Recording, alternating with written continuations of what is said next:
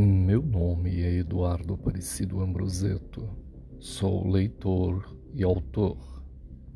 A história de hoje, dos tempos de escola, se chama Os Lobos da Fazenda do Papai. Esta noite quase não dormi. Levantei-me cedinho e fui ver se papai estava no seu quarto. Tive medo de que os lobos o houvessem comido. Eu já havia dormido bastante tempo quando ouvi barulho na sala de jantar.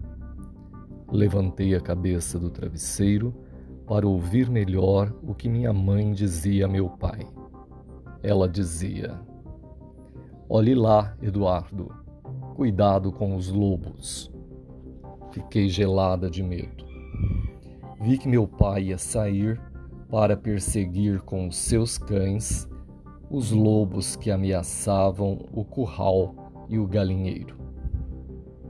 Ouvi em seguida os latidos alegres de Sultão, um cão de raça. A porta fechou-se. O silêncio fez-se novamente na sala. Procurei dormir, mas não havia jeito lembrava-me constantemente de Chapeuzinho Vermelho e da sua avó, que haviam sido devoradas pelo lobo. Comecei a chorar baixinho e a rezar. E os lobos uivavam lá fora. Eles uivam como os cães, e se não fora eu conhecer bem os cães da fazenda, julgaria serem eles. Sultão era um cachorro enorme, o terror dos assaltantes da fazenda. Mas, dizia minha avó, que os lobos são maiores e mais fortes do que ele. Imagine o que eles não podem fazer. Eu já lera que em muitos países os lobos faziam grandes estragos. Penetravam em bando pelas aldeias e roubavam bezerros, carneiros, galinhas, às vezes crianças e até homens. Seria possível que meu pai pudesse resistir aos lobos?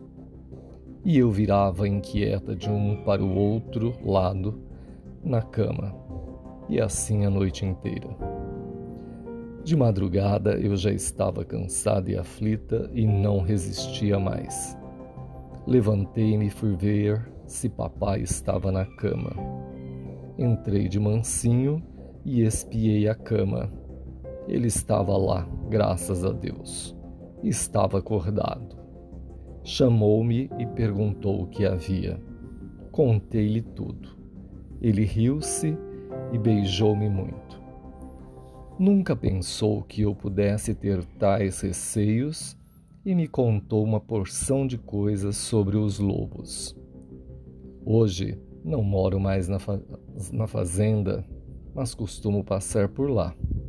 E quando vejo lá longe o moinho, eu me lembro sempre dos lobos e das noites em que não dormi por causa deles.